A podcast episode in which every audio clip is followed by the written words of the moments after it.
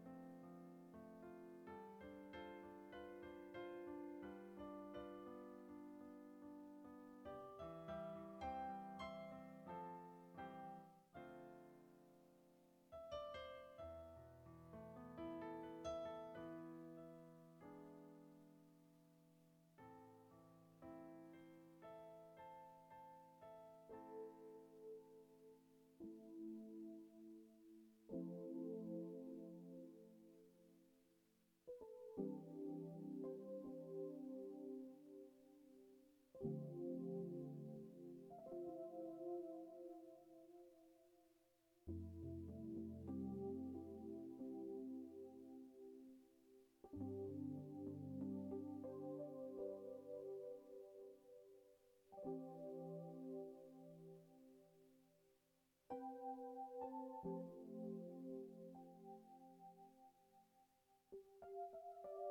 you.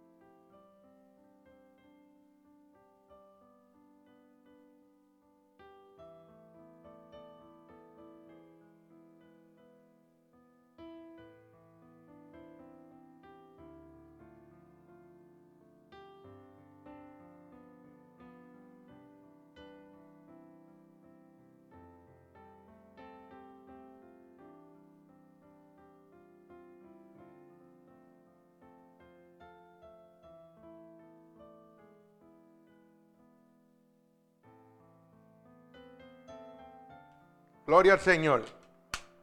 Estamos. Le pedimos disculpas, ¿verdad? Que nos quedamos sin audio, pero estamos nuevamente. Recuerde que estamos en el libro de los Salmos, capítulo 5, verso 1 al verso 16. Y seguimos en el verso 8. Bienaventurados los limpios de corazón, porque ellos verán a Dios. Cada uno de nosotros, hermanos, tenemos que tener, oiga bien, nuestro corazón limpio. No importa cuánta dardo y tanta cizaña de Satanás venga en nuestra vida. Mantenga su corazón limpio y ahí tendrá la paz de Dios. La paz de Dios que sobrepasa que todo entendimiento. Solamente la puede dar Dios. Bienaventurados los pacificadores, porque ellos serán llamados hijos de Dios. Imagínense usted lo que le estoy diciendo. El enemigo, Satanás, viene a usted a qué? A robarle la paz. Y va a usar todo lo que él cree que le va a robar la paz a usted. Y si usted brinca la coge de tiempo, ¿qué está pasando? Está declarando que es un hijo de las tinieblas y no un hijo de Dios. Por eso dice claramente, bienaventurados los que los que los pacificadores, porque ellos serán llamados hijos de Dios cuando yo me muestro tranquilo y en paz delante de la adversidad. Van a decirle, ese es un hijo de Dios. ¿Sabe por qué? Porque usted es un imitador de Cristo que siendo torturado se mantuvo en paz. Siendo crucificado, lo único que dijo, ven, Padre, perdónalos porque no saben lo que hace. Dios podía bajarse de la cruz y exterminarlos a todos. Pero ¿qué demostró? La paz. Enseñándonos a nosotros a ser imitadores de Dios. Pablo decía, ser imitadores de mí como yo soy de Cristo. ¿Y qué le pasó a Pablo? A Pablo lo apedrearon, a Pablo lo metieron preso, a Pablo lo mataron y siempre montó la paz de Cristo.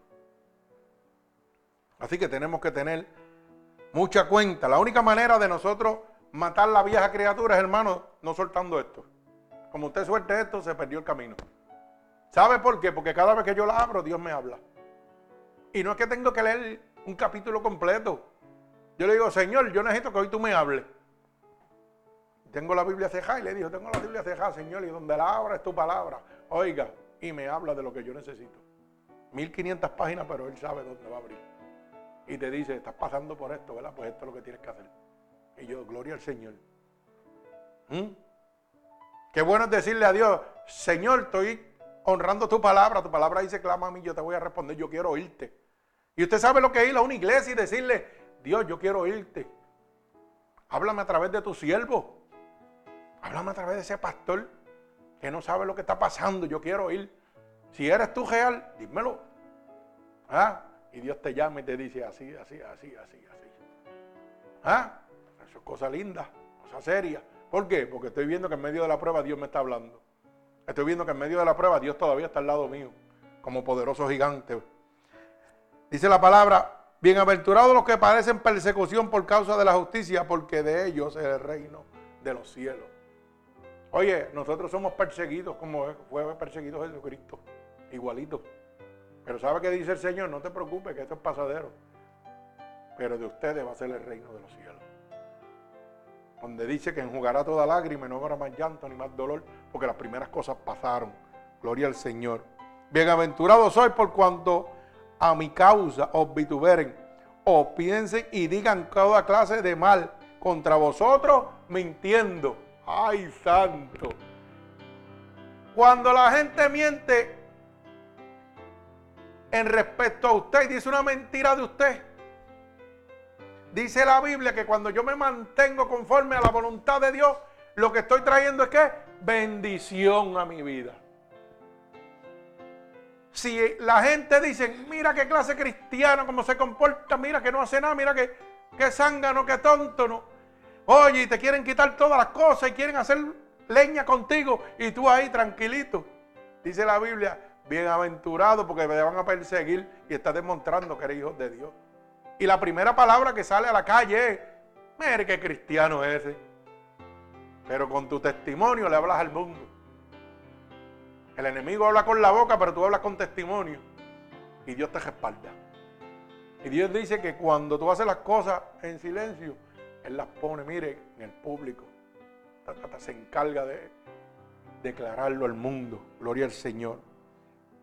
Gozado y alegrado porque vuestro galardón es grande en los cielos. Porque así persiguieron a los profetas que fueron antes de nosotros. Oiga bien, hay promesa de Dios para nosotros, un galardón. Pero no es aquí en la tierra, es allá arriba. En el cielo. Gloria al Señor. Mire, dice la palabra, vosotros sois la sal de la tierra, pero si la sal se desvaneciera, ¿con qué será salada? Hermano, cuando usted se convierte a Cristo y usted dice que es hijo de Dios, oiga, y llega la adversidad, ¿sabe para qué es?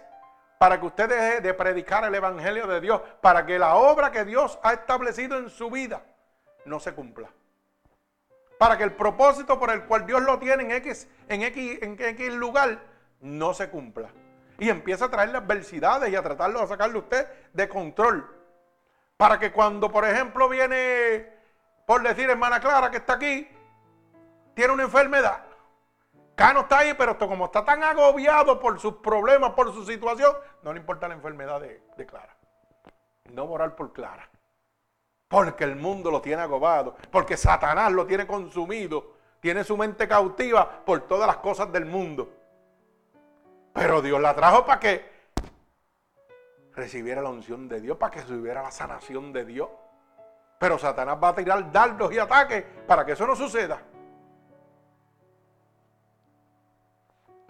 Por eso dice la palabra, vosotros solo hacéis de la tierra. Si pierde la dirección, ¿con qué va a recibir la bendición, Sara? Clara? ¿Con qué la va a recibir? Si yo pierdo la dirección de Dios y, pierdo lo que Dios me ha llamado y cuál es mi propósito en la vida. O Juan, o la esposa, o mi esposa, o Ángel, cualquiera de los hermanos. Tenemos que ser sabios, hermanos. Dice que si yo pierdo la dirección no sirve para nada más sino para ser echado fuera y hollado entre los hombres. Si yo pierdo el propósito de Dios en mi vida, hermano, ¿sabe lo que yo soy?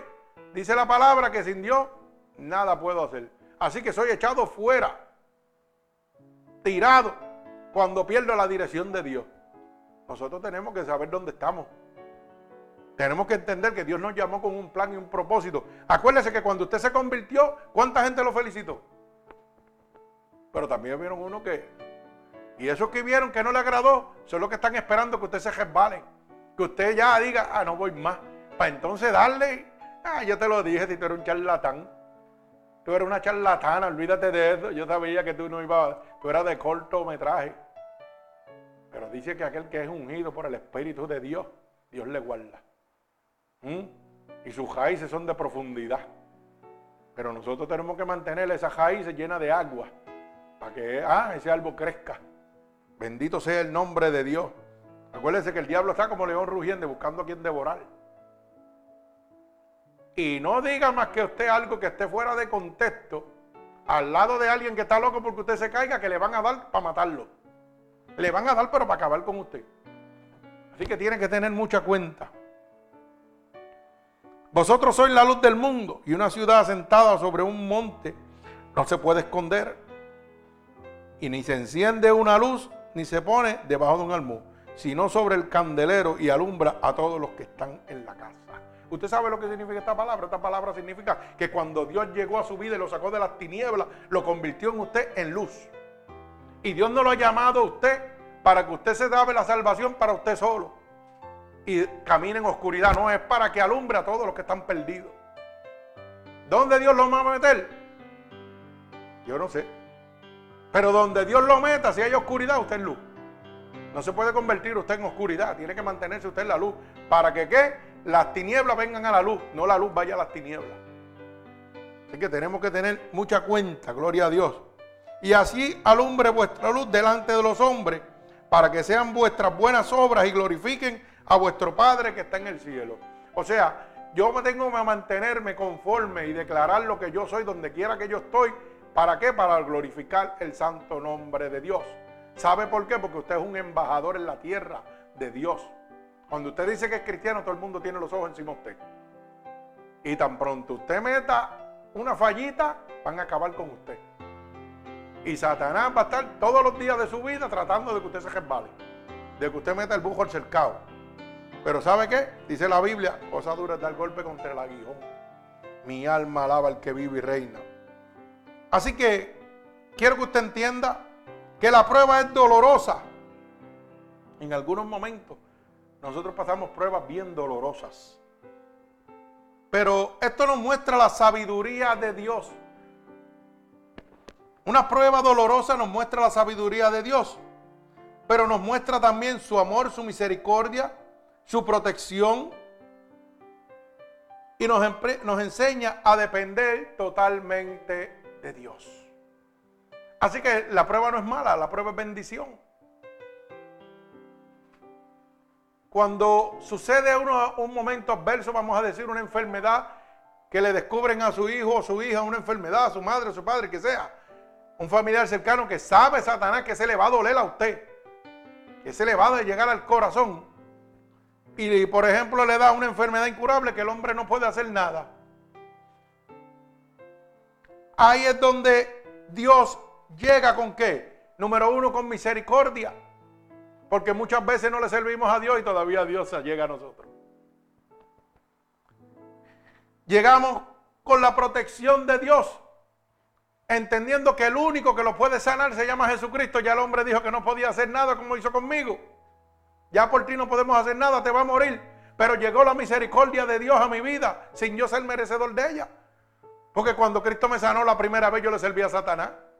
Pero Dios tenía un plan conmigo y un propósito conmigo. ¿Mm? Mi alma alaba al Señor. La prueba me enseñó, ¿sabe qué? A depender totalmente de Dios. ¿Por qué? Porque cuando aquellos médicos dijeron no podemos hacer nada por ti, hubo uno que dijo, pues ahora yo voy a trabajar. ¿Por qué? Porque yo mi gloria no lo comparto con nadie. Tiene que el hombre renunciar totalmente para Dios hacer la obra. Para que Dios obre en su vida, usted tiene que renunciar totalmente al mundo también. Tiene que renunciar totalmente a las cosas que lo separan de Dios. Mi alma alaba al Señor. Fíjate que podemos ver las bendiciones de Dios en medio de la prueba. Cómo Dios es el único que puede bendecirte en medio de la adversidad. El hombre en medio de la adversidad no te puede traer bendición ni alegría, pero Dios sí. Yo he visto gente muriéndose de cáncer y están riéndose.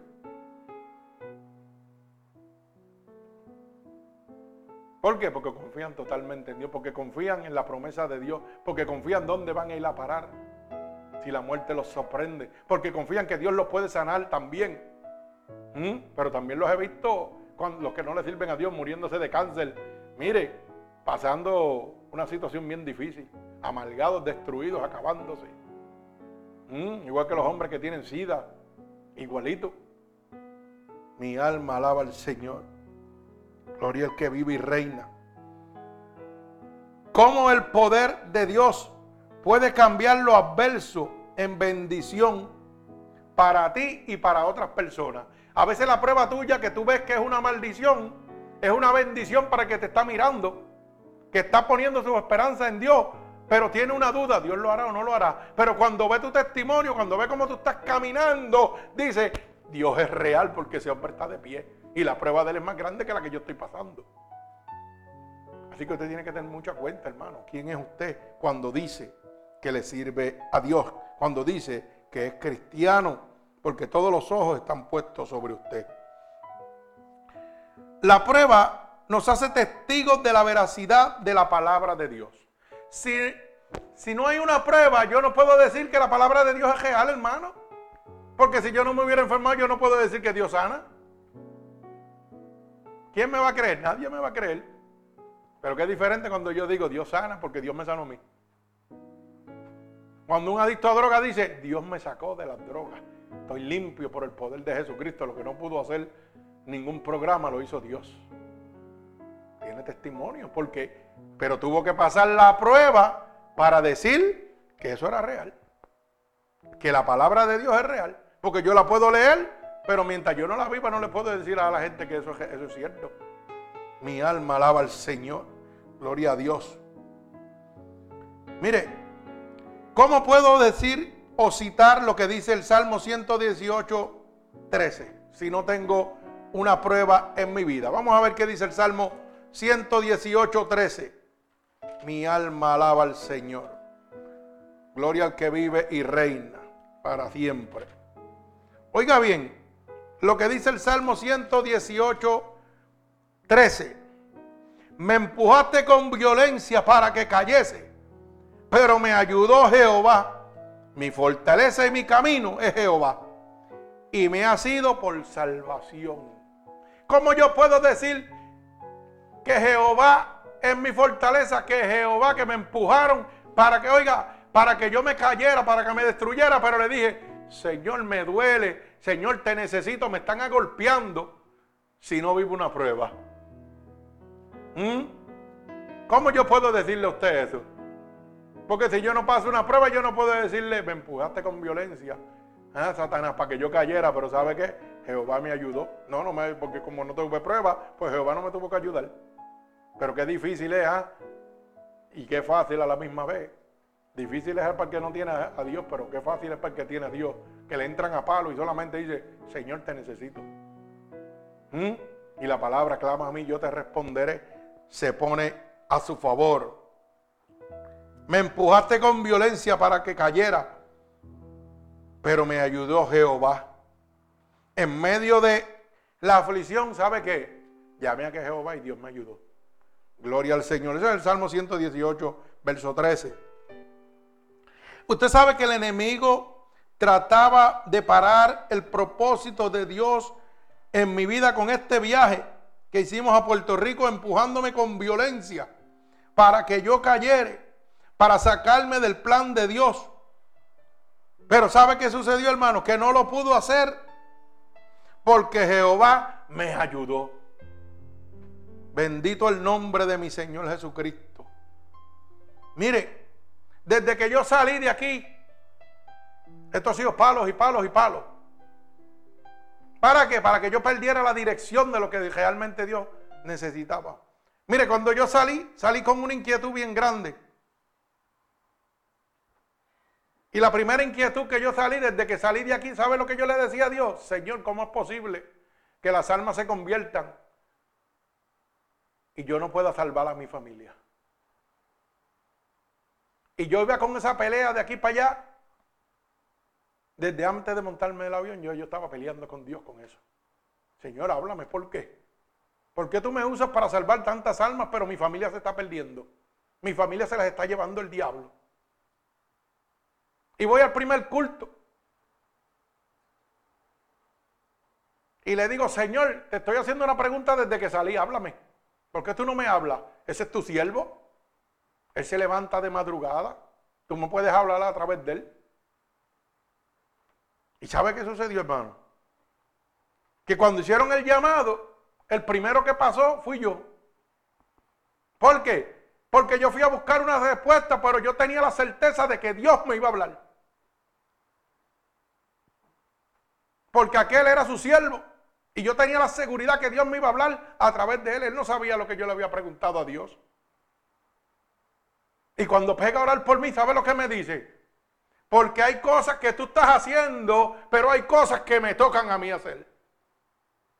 Y yo me desmantelé, mire, los se me paran nuevamente. Y empecé a llorar. Porque Dios me estaba contestando.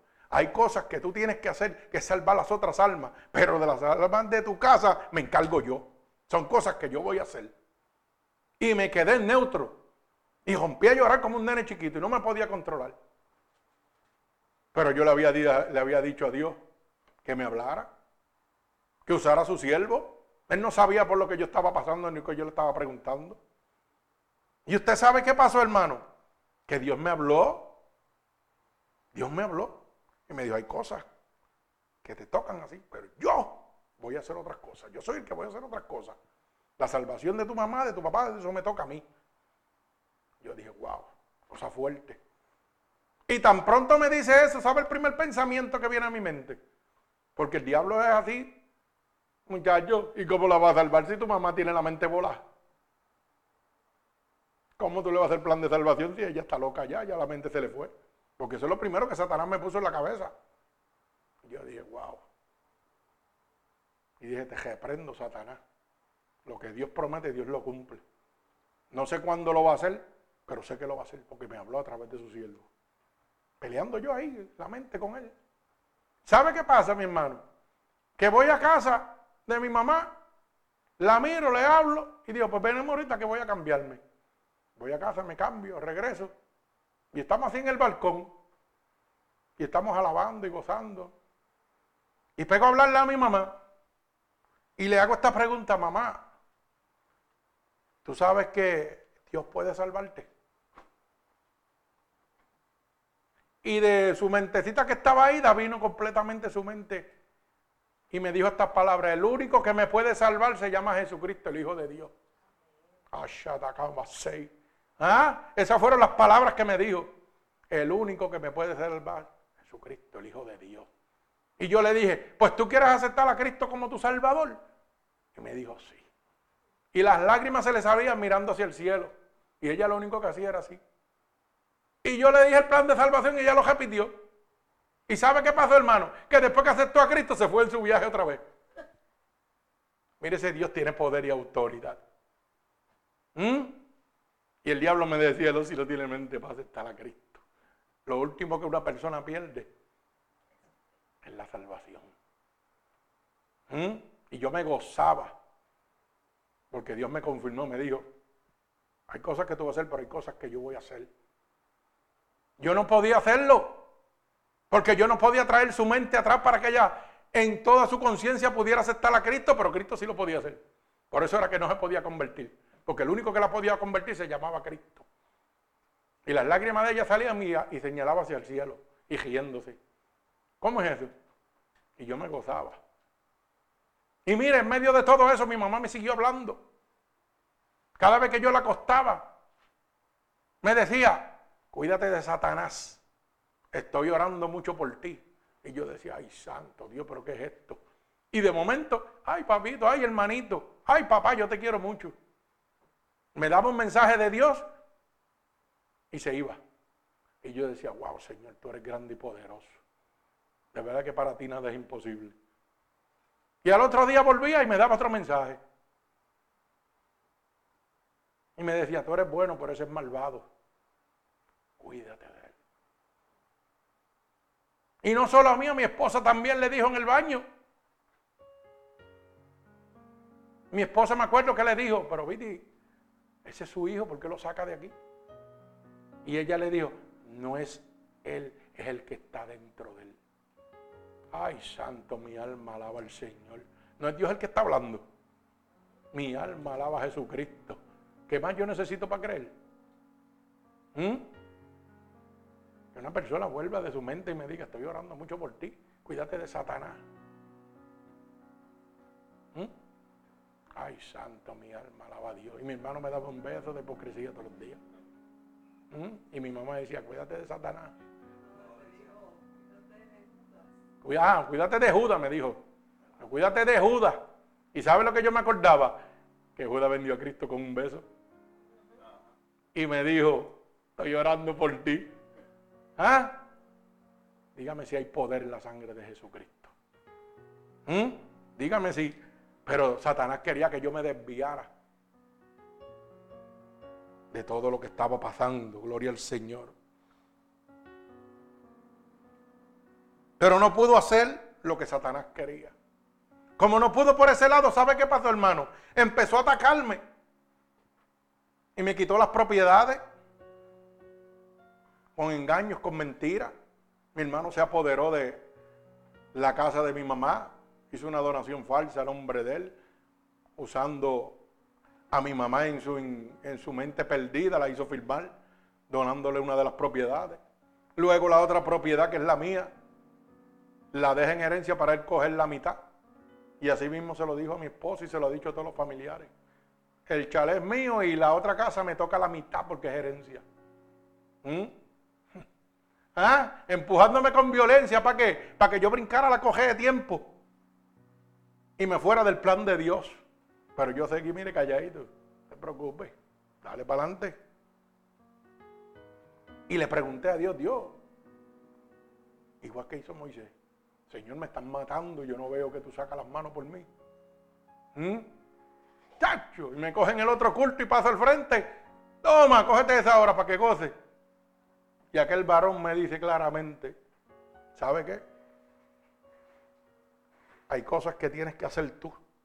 Y pon las cosas en papel y lápiz. Porque sabe que yo en mi corazón decía, no, no, yo no puedo ir a la corte porque yo no le puedo hacer daño a mi mamá. ¿Y qué pasa? Lo dejé así. Después que fui al abogado, hermano, ¿sabe qué sucedió? No pudimos hacer nada porque lo primero que el abogado quería era que yo mintiera para poder formular un cargo. Y yo le dije que no, eso no se podía hacer. Luego de eso el Señor me dice, hay cosas que tienes que hacer, y no es mentir, déjame explicarle, es empezar el proceso y dejarle el gesto a Dios. ¿Qué sucede? Oiga, que ya el hermano mío había cogido la casa mía y también había cogido un dinero de una persona y se la había vendido y hay un jebulú ahí tremendo. Y después que yo estuve más de dos semanas, tres, con un machete limpiando la casa, se metió, rompió los candados y dijo, esto es mío aquí. Y yo me eché a yo después, ¿qué vamos a hacer? Pues no hay problema, esto es bien sencillo. Llamé al abogado, mire, sométale cargo. Yo voy a hacer lo que Dios dijo. Que yo haga mi parte legalmente y como todo está bajo las manos de Dios, la mentira de él va a salir a Jesús. ¿Qué va a pasar? Eso lo sabe Dios. Yo confío en el Señor. Pero me estaban empujando con violencia, hermano, para que yo me resbalara. Para que yo cayera. Pero ¿sabe qué dice el Salmo 118? Verso 5 al verso 8. Desde la angustia invoqué a Jehová y me respondió. Y eso mismo le dije yo. Cuando yo estaba pasando esa situación que me estaba hundiendo, pegué, oye, dentro de mi angustia, Señor, te necesito. Señor, yo necesito que tú me hables. Y el Señor se cansó de hablarme. Cada vez que yo iba, mire, pasaba al frente y Dios me hablaba. Gloria al Señor. Doy un culto tremendo. Donde, oiga, un hermano me dijo, usted batió todas las, pisó todas las bases, porque le dio palo a todo el mundo aquí. No había muchos amén, estaba la gente con la cara montada, pero yo di lo que Dios me dio. Salí de ese culto glorioso y ¿sabe lo primero que me pasa? Que me jodan la cartera. Y me dejan en Puerto Rico indocumentado. Pero ¿sabe qué sucede también? Es que Dios todo lo tiene preparado. Cuando yo salgo de la iglesia, no hago más que coger la primera curva y entra una llamada.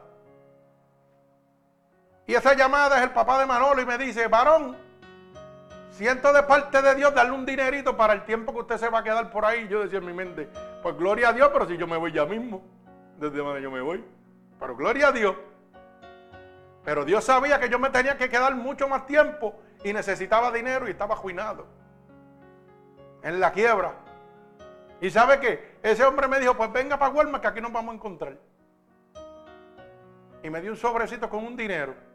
Me dijo, no es mucho, pero por lo menos para una semanita o dos usted puede gastar, pagar sus gastos. Y yo decía, pero ¿por qué este hombre dice esto? Que yo tengo que pagar mis gastos y yo tengo mi cartera ahí, ahí está la tarjeta de crédito. Cuando me tumba la cartera. Rapidito que salí de Walmart. Entré a la casa a cambiarme, cuando salí ya no había cartera, ya no había nada. Me dejaron sin papeles. Y yo decía, la verdad que Dios tiene todo preparado. Hermano, y la hemos pasado difícil, pero no nos ha faltado nada. Cuando menos se espera, mire, llaman a Ana, mira, te depositamos unos chavitos ahí para que a gasolina y compren comida y lo que sea. Y yo decía, wow, Señor, la verdad que tú eres terrible. Pero Dios tenía un plan, Dios tenía un propósito. Satanás no quería que se cumpliera. Nosotros íbamos a salir ese domingo. Próximo domingo, después que me jovan, íbamos a salir. Eran los planes de nosotros, pero ¿sabe qué? Ese no era el plan de Dios. Porque en esa misma semana fallece el primo hermano de, de mi esposa que hubiéramos salido y hubiéramos tenido que volver, porque ese primo era su hermano, el cual ella estuvo con ella desde jóvenes y vivió con ella en Estados Unidos, allí en Nueva York. Imagínate si su hermano de verdad no, hubiera, hubiera querido para atrás, hermano, era otro gasto. Y eso es lo que nosotros pensamos, pero Dios tenía otro plan más todavía. Y yo decía, wow, ¿verdad que Dios es terrible? Usted sabe que ese joven Está montando un gabinete, de momento se sienta y cae. Ahí mismo pegó a vomitar, se ensució encima, se hizo pipí encima.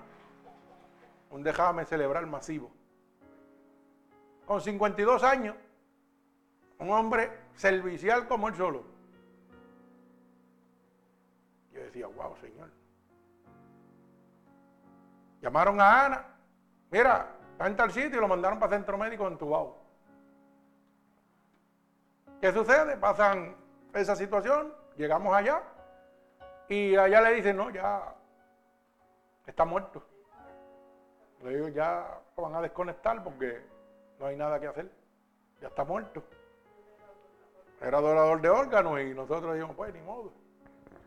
Estamos así hablando con unos familiares y Dios me habla. Y me dice, yo quiero que tú vayas allá. Mire eso. Ya él está supuestamente para el conocimiento de ella y mío, ya está desconectado. Ya está muerto, no hay nada que hacer.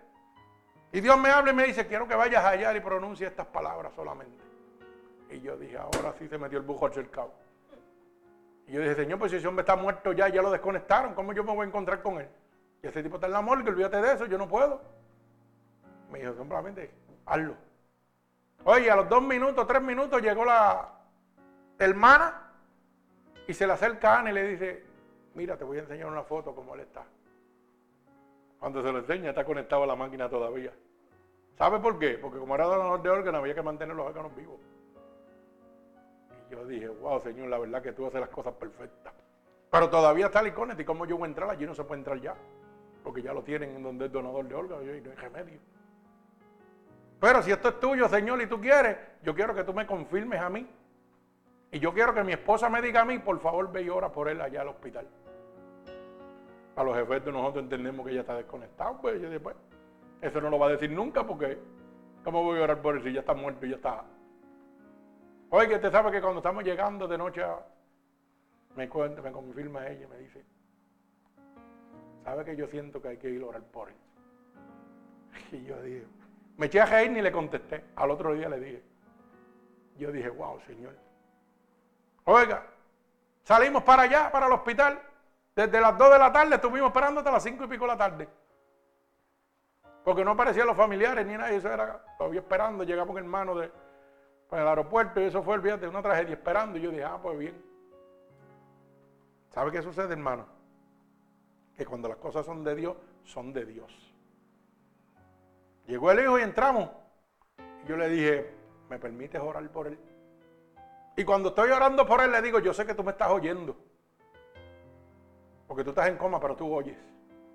Y pegué a orar. Y le dije las palabras que me dijo el Señor que le dijera, que significa talita kumi, que en hebreo significa levántate. Y lo que Dios estaba, ay santo, siento la presencia de Jehová. Lo que Dios estaba levantando era su alma y su espíritu para que morara con él. ¿Mm? Y eso no salió de mi cabeza, hermano, eso me lo puso el Señor. Y cuando estoy saliendo, ¿sabe lo que sucede? En la puerta principal del hospital hay una iglesia predicando. Y hay una joven predicando. Y lo primero que dice que tan pronto yo salgo es, Talita Kumi está aquí. Ay, santo Dios. Confirmando que Dios había enviado a buscar esa alma. Como esa joven pronuncia las mismas palabras y me dice, Él está aquí. Él vino a buscarlo. Yo dije, wow, Señor. ¿Qué vio Dios en ese hombre? Yo no lo sé porque no lo servía a Dios. Pero Dios dice que no rechaza un corazón humillado y contrito. Y desde que él cayó, fueron bastantes horas en coma. Pero su alma y su espíritu no estaban muertos. ¿Sabe qué sucede, hermano? Que la, preocupación más grande de su vida, de su familia, era dónde iba a parar su alma. Y mi esposa me dice, tienes que dar testimonio de lo que pasó. Y yo, no, tranquila. Pero a la mamá no se le había dicho que él estaba entubado. Y yo dije, ¿ahora cómo lo hago? Para ella ella la había muerto natural. No lo habían desconectado. ¿Y qué sucede, hermano? Que mire, sencillamente me llevé a la familia para afuera y pegué a hablar con ellos. Y le pegué a dar testimonio de lo que había pasado. Y lo grande de eso es que la hermana y el esposo y el hijo estaban allí conmigo cuando la muchacha dijo, Talita Kumi está aquí. Y cuando yo le estoy dando el testimonio, los ojos de ellos pegaron a, a lágrimas. Y una de ellas, la hermana, dijo, yo lo oí clarito cuando dijo. Y el esposo me decía, yo estaba loco por estar en ese culto que estaba allí. Pero yo no estaba pendiente de lo que estaban hablando, estaba pendiente de lo que estaban diciendo en culto y yo lo oí también.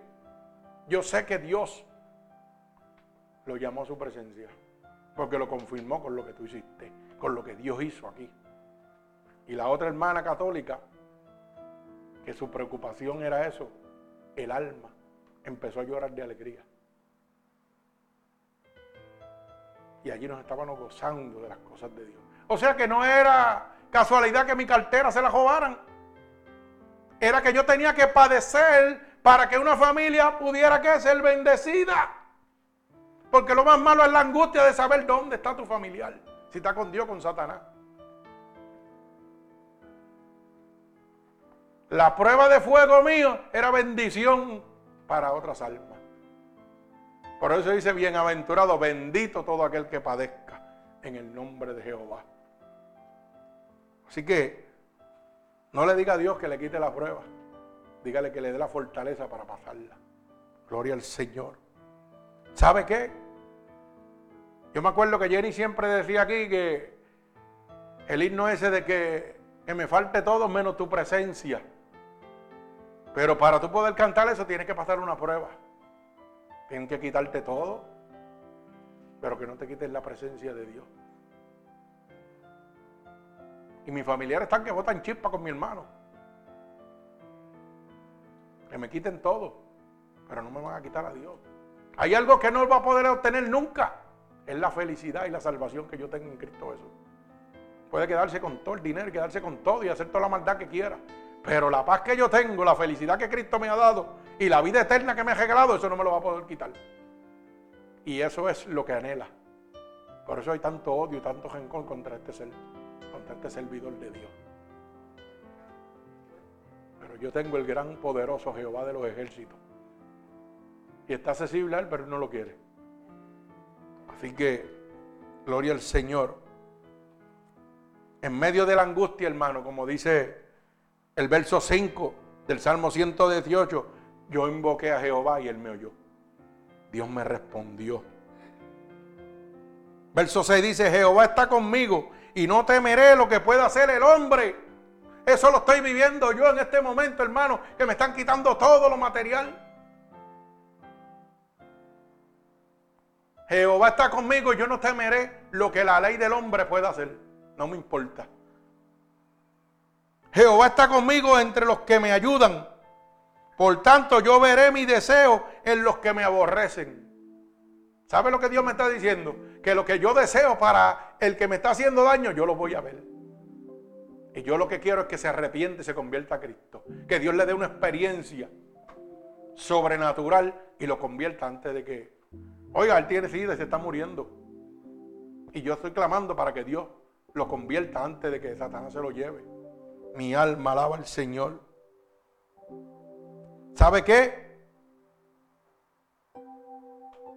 Mejor es confiar en Jehová que confiar en el hombre.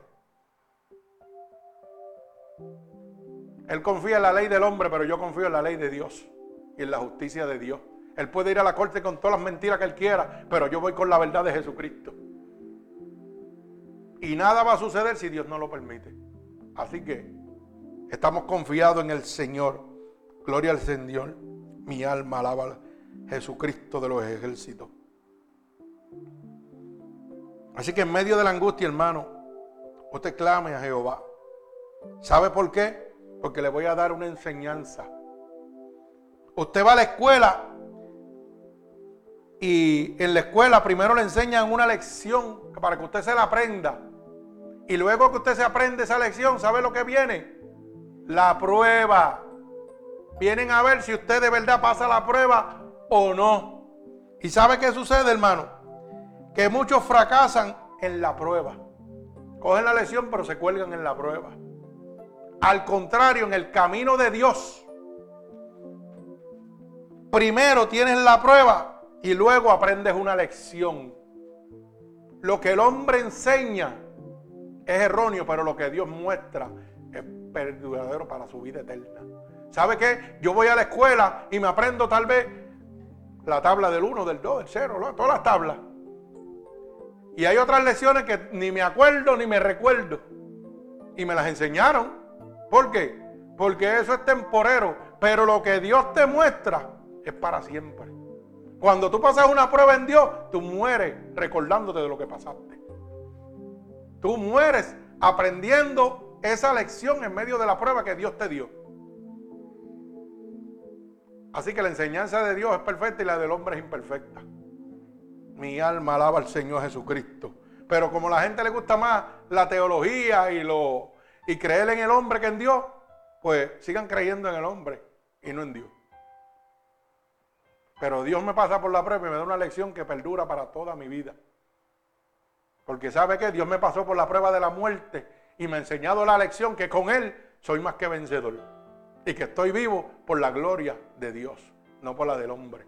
Mi alma alaba al Señor Jesucristo.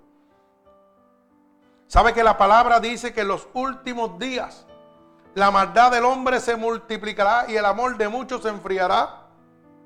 Y hay muchos que le está pasando esto, hermano. Mi alma alaba al que vive y reina. Eso está en el libro de Mateo, capítulo 24. Gloria al Señor. Libro de Mateo, capítulo 24. Oiga bien. Verso del 12 al 14. Mateo 24 del 12 al 14. Bendito sea el nombre poderoso de mi Señor Jesucristo. Lo dice claramente.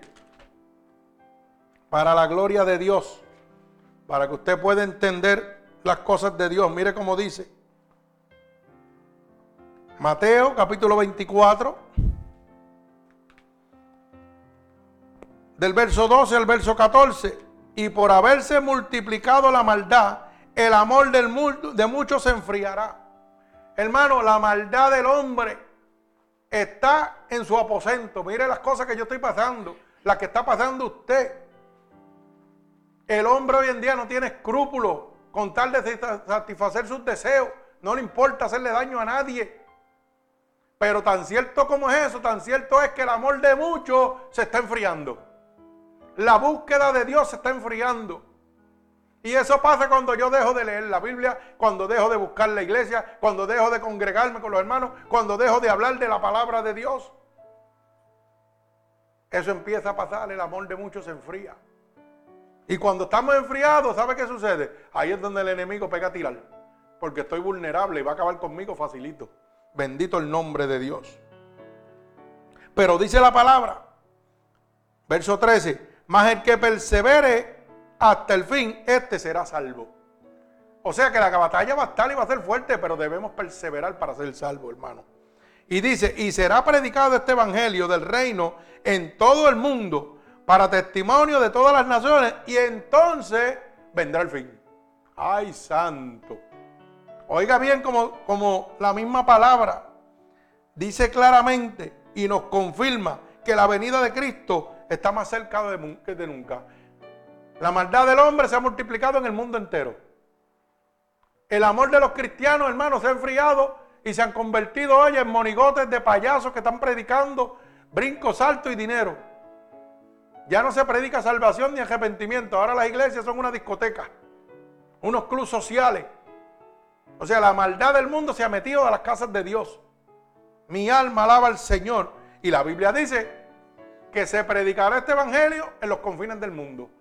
Esta iglesia está llegando a los confines del mundo. Hemos llegado a África, Alemania, Dubái, ¿ah? Brasil, Colombia, Chile, Ecuador, Costa Rica, Santo Domingo, México. Estamos llegando a todos los confines. Dice que la palabra está llegando, Dios se está encargando de que llegue. ¿Y qué dice? Que cuando esto esté sucediendo, Pronto vendrá el fin. No está diciendo que es ahora, pero está anunciando la venida de Dios. Usted sabrá si usted quiere seguir jugando fuera del parque o quiere entrar al parque a jugar con Dios. Mi alma alaba al Señor. Usted sabe que el hombre malo que está lleno de maldad, la Biblia dice en el libro de Proverbios claramente, capítulo 4, verso 19, que el impío es como la oscuridad, no sabe en lo que tropieza. El hombre malo, el hombre pecador, es como el que camina en la oscuridad, que no sabe con lo que está tropezando. Por eso va enfocado a hacer maldad y daño, sin importarle si usted le sirve a Dios o no le sirve a Dios. Ellos no toman en cuenta a Dios. Para ellos Dios no existe. Pero dice Dios que es como la oscuridad, que no sabe con lo que está tropezando. Y la Biblia dice que cosa dura es dar golpe contra el aguijón, cosa dura es dar golpe contra el Hijo de Dios, contra un siervo del Dios Altísimo. Estas personas malas buscan hacer el mal contra todos, sin escrúpulos, hermanos. Con tal de satisfacer sus deseos, la riqueza, los lujos, las apariencias, que es supuestamente su felicidad, queriéndolo todo para ellos. Mi alma alaba al Señor, apartándose totalmente de Dios. ¿Sabe qué dice la Biblia? en el libro de Eclesiastés capítulo 5, verso 10, que el que le gusta el dinero nunca se saciará de él. Mi alma alaba al que vive y reina. Oiga bien, aquella persona que le gusta el dinero, hermano, nunca, nunca, dice la palabra claramente, nunca se saciará de él. Siempre quedará más y más y más y más y más hasta que termine con usted totalmente. Mire cómo lo dice en el libro de Eclesiastés, capítulo 5, verso 10. El que ama el dinero no se sacia de dinero, y el que ama el mucho tener no sacará fruto. También esto es vanidad. O sea que no importa lo que él tenga, no importa lo que le roben a usted, que le quiten a usted, ¿sabe qué dice la palabra de Dios? que no va a sacar ningún fruto de eso. Calamidad y destrucción es lo que vendrá hacia esa persona. Apréndase esto, como dice la palabra en el libro de Eclesiastés capítulo 1, verso 5. Tremenda palabra, tremenda enseñanza. Porque toda la sabiduría de Dios está aquí. Mire cómo dice, libro de Eclesiastés capítulo 1, verso 7. Todos los ríos van a la mar y la mar no se llena. Mi alma alaba al Señor. Al lugar donde los ríos vinieron, allí vuelven para correr de nuevo. Todas las cosas son fatigosas, más de lo que el hombre puede expresar. Nunca se sacia el ojo de ver, ni el oído de oír. Mi alma alaba a Dios. ¿Ah? ¿Habrá sabiduría en el Señor? Todos los ríos van a la mar y la mar nunca se sacia, siempre quiere más. Así es el hombre malvado. Siempre quiere más y nunca se saciará. Bendito el nombre de mi Señor Jesucristo. No importa la prueba. Confía en el Señor y Él hará, dice el Salmo 37, 5. Dice claramente, confía en el Señor y Él hará. Bendito sea el nombre de nuestro Señor Jesucristo. Mire cómo dice Salmo 37, 5. Encomienda a Jehová tu camino y confía en Él y Él hará. ¿Ah? Todo lo que tú emprendas en tu vida, pónsele las manos a Dios. Confía en Él, no importa lo que se levante contra ti, confía en Él que Dios hará su propósito. Gloria al Señor Jesucristo. Estamos culminando en el nombre de Dios. Mire, yo no sé si usted recuerda que había un hombre que se llamaba Lázaro, hermano de Marta, un leproso, ¿verdad? El cual estaba enfermo y había muerto y llevaba varios días muerto. Y Marta, hermana de Lázaro, encuentra a Jesús y le dice, Señor, si tú hubieras estado aquí, él no hubiera muerto. Oiga bien.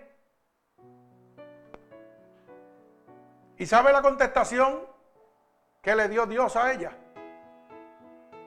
Marta, no te he dicho que si crees verás la gloria de Dios. Hermano, eso está en el libro de San Juan, capítulo 11, verso 40 al 45. Donde Dios resucita a Lázaro, algo imposible. Marta estaba en medio de una prueba que no había poder humano que pudiera retornar a su hermano a la vida. Inclusive le dice a Dios, si tú hubieras estado aquí, Y Jesús le dije, yo soy el camino, la verdad y la vida. ¿Mm? Yo soy la resurrección y la vida. Y ella le dice, sí Señor, lo sabemos. Pero en el día de los muertos no.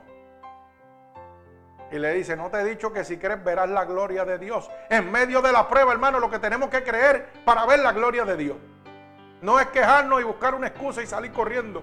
Es creer para ver la gloria de Dios. Yo no sé si tú tienes una enfermedad incurable, no lo sé, pero Dios lo sabe. Y lo único que te dice, cree en mí y yo te voy a sanar. Yo no sé si te estás muriendo, cree en mí, yo te voy a salvar. Yo te puedo sanar, yo lo puedo hacer. Mi poder no se ha cortado, es el mismo ayer, hoy y siempre. Dios sigue haciendo milagros, hermano, pero está en nosotros, en el creer.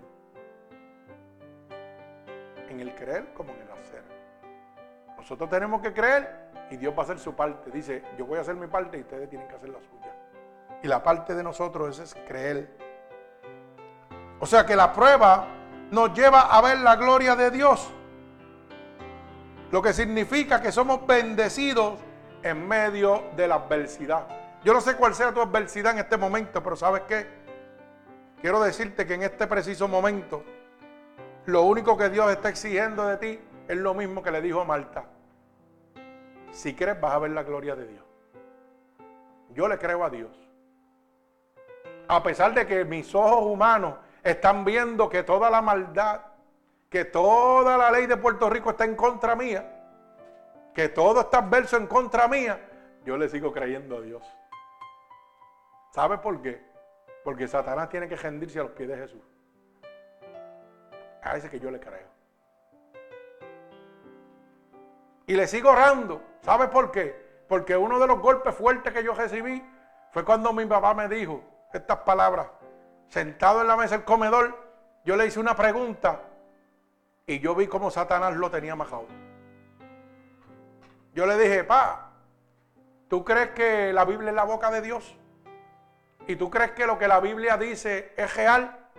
¿Y sabe la contestación que me dijo? No. Yo me quedé frío. Y lo único que pude en mi mente decir, Señor, te lo entrego. Porque el único que lo puede librar de eso eres tú. Usted sabe lo que es decir. Usted está diciendo que no cree en Dios, hermano. Que usted es ateo, que usted no le cree a Dios. Entonces, ¿para qué vas a la iglesia? A presumir, aparentar. Y eres miembro de la junta directiva de la iglesia. Y no crees en Dios. No crees que la Biblia es la boca de Dios, que todo lo que dice la Biblia es real. ¿A qué tú vas ahí entonces? Los demonios están dentro de la iglesia. Tienen que tener mucha cuenta, hermano. Y eso fue un golpe bien duro. Yo dije, wow, Señor, me salvas uno y me dejas al otro perder. Pero dije, no, te lo entrego, Señor. Yo sé que tú lo puedes hacer.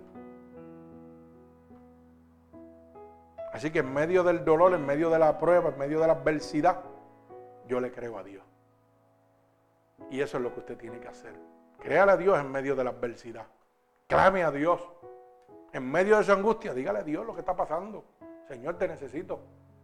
Señor, fallé en esto, pero yo sé que tú me puedes levantar. Endereza mis, mis sendas nuevamente, dame la fuerza que necesito. Gloria al Señor. Así que hermano oyente, en este momento, esta es la palabra que Dios me ha dado para ustedes y para los hermanos en la iglesia. Bendecidos en medio de la adversidad. Yo no sé cuál es tu adversidad, pero Dios te dice en este momento que si crees vas a ver la gloria de Dios. No importa cuál fue, cuál sea tu adversidad en este momento, cuál sea tu muro, cuál sea tu situación, Dios te está diciendo, cree en mí y vas a ver la gloria de Dios. Así que si en este momento tú quieres creer en el poder de Dios y quieres aceptar a Cristo como tu único y exclusivo Salvador, lo único que tienes que repetir conmigo es estas palabras. Señor, en este momento entiendo que sin ti nada puedo hacer. Que la única manera de vencer mi adversidad, mi problema, es estando contigo. Por eso te pido perdón en este momento por mis pecados que he cometido a conciencia o inconscientemente. He oído que tu palabra dice que si declaro con mi boca que tú eres mi salvador, yo sería salvo. En este momento estoy declarando con mi boca que tú eres mi salvador. He oído también que tu palabra dice que si creyera en mi corazón que tú te levantaste de entre los muertos, yo sería salvo. Y en este momento creo dentro de mi corazón que tú sí te has levantado de entre los muertos, Señor. Por eso te pido que me escribas en el libro de la vida y no permitas que me aparte nunca más de ti. Padre, en el nombre de Jesús y en este momento por el poder de tu palabra, yo te pido que tú te allegues a cada una de estas personas alrededor del mundo que están recibiendo en este momento, Señor, esa unción de tu Santo Espíritu que han recibido como su único y exclusivo Salvador. Allégate a ellos, dale una experiencia sobrenatural. Por el poder y la autoridad que tú me has dado, yo los ato con cuerdas de amor a ti y declaro, Padre, en este momento un regalo del cielo para cada uno de ellos. Padre, en el nombre poderoso de Jesús, los bendigo en tu santo nombre, Padre, con toda bendición del Padre, del Hijo y del Espíritu Santo. Y el pueblo de Cristo dice, amén. Que Dios les bendiga, hermano. Así que aquí en la iglesia, gloria al Señor, yo he dado la palabra que Dios me ha dado.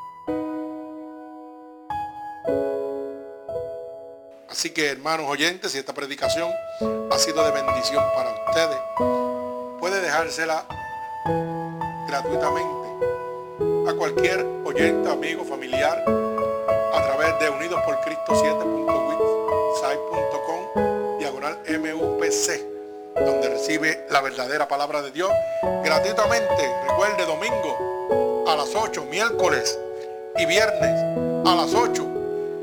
Para la gloria de Dios, nos puede escribir a través de nuestro email Ministerios Unidos por Cristo 7 arroba gmail.com y conseguirnos en Facebook en www.facebook.com pastor.roberto.valentín gloria al Señor para la gloria y honra de nuestro Señor Jesucristo.